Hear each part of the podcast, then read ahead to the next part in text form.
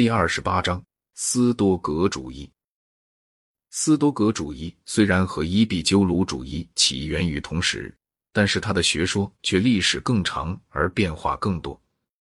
他的创始人，公元前三世纪早期的芝诺的学说，与公元后二世纪后半叶的马尔库斯·奥勒留的学说是截然不同的。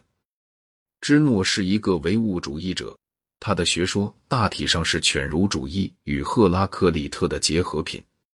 但是斯多葛派则由于渗入了柏拉图主义而逐渐放弃了唯物主义，后来终于连一点唯物主义的影子都没有了。他们的伦理学说的确是改变的很少，而伦理学说又是大多数斯多葛派所认为是最主要的东西。然而，甚至于就在这方面，着重点也有所转移。随着时间的推移，斯多葛派关于其他的方面讲的越来越少，而关于伦理学以及最与伦理学有关的那些神学部分，便越来越受到极端的强调。关于早期的斯多葛派，我们要受一个事实的限制，即他们的作品流传下来的只有少数的片段，唯有塞涅卡、埃比克泰德和马尔库斯·奥勒留。他们都属于公元后一世纪至二世纪的作品，是完整的流传了下来的。斯多葛主义比起我们以前所探讨过的任何哲学派别都更少希腊性。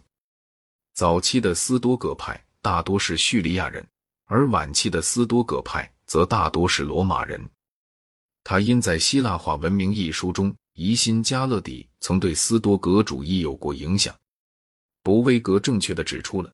希腊人在对野蛮世界进行希腊化的时候，给他们所留的却是仅只适合于希腊人自己的东西。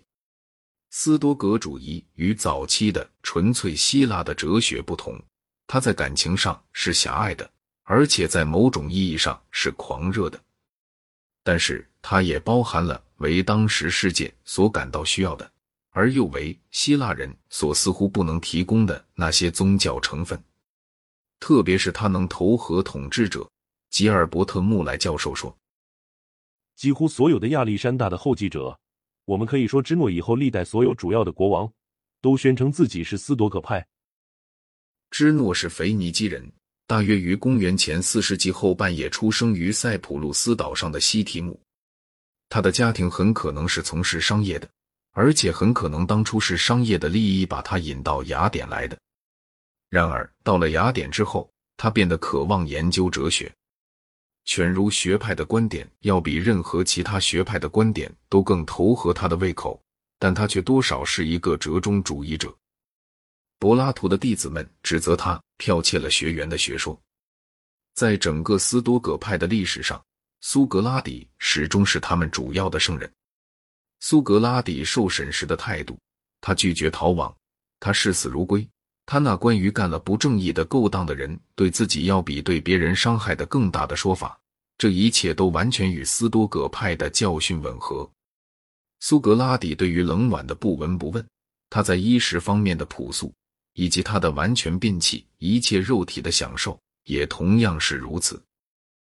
但是斯多葛派却从不曾采用柏拉图的理念说，而且大多数的斯多葛派。也反对柏拉图关于灵魂不朽的论证，只有晚期的斯多葛派才追随柏拉图，把灵魂认为是非物质的；而早期的斯多葛派则同意赫拉克利特的观点，认为灵魂是由物质的火构成的。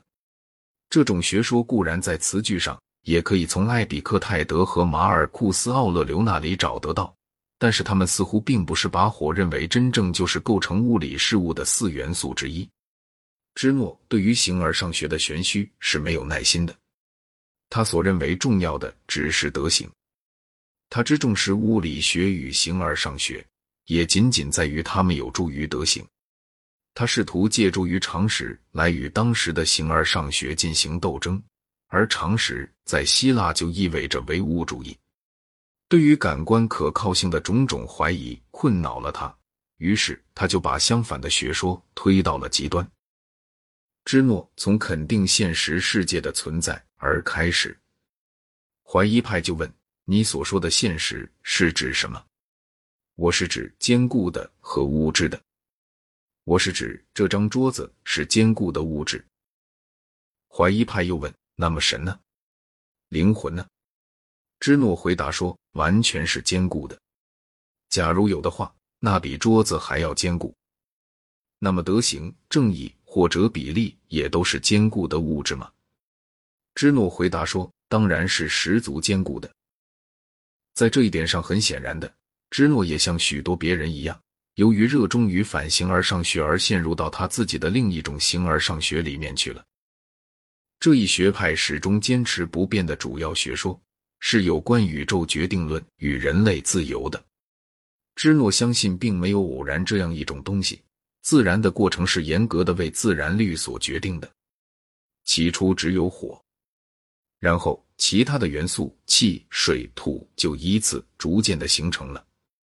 但是，迟早终将有一场宇宙大燃烧，于是，一切又都变成为火。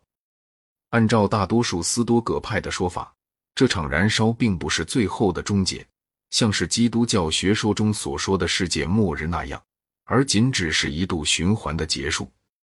整个的过程将是永无休止的重演。现在所出现的万物以前就曾出现过，而且将来还要再出现，并不是一次，而是无数次。因而，这种学说看来似乎是没趣味的，并且无论在哪一方面都并不比通常的唯物主义，例如德摩克里特的唯物主义，更能使人感到慰藉。但是，这只是它的一个方面。自然的过程，在斯多葛主义那里，也像在十八世纪的神学那里一样。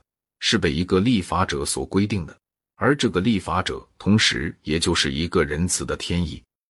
整个的宇宙，直到最微小的细节，都是被设计成要以自然的手段来达到某种目的的。这些目的，除了涉及到神鬼的以外，都可以在人生中找到。万物都有一个与人类相关联的目的。有些动物吃起来是美味，有些动物则可以考验我们的勇气。甚至连臭虫也是有用的，因为臭虫可以帮助我们在早晨醒来而不致躺在床上过久。至高无上的威力，有时候就叫做神，有时候就叫做宙斯。塞涅卡区别了这种宙斯与通俗所信仰的对象，后者也是实有的，但却处于附属地位。神与世界是分不开的，它就是世界的灵魂。而我们每个人都包含有一部分神圣的火，一切事物都是那个叫做自然的单一体系的各个部分。个体的生命当与自然相和谐的时候，就是好的。就一种意义来说，每一个生命都与自然和谐，因为它的存在正是自然律所造成的。但是就另一种意义来说，则唯有当个体意志的方向是朝着属于整个自然的目的之内的那些目的时，人的生命才是与自然相调和的。德行就是与自然相一致的意志。坏人虽然也不得不遵守上帝的法律，但却不是自愿的。用克雷安德的比喻来说，他们就像是被拴在车后面的一条狗，不得不随着车子一起走。Thank you.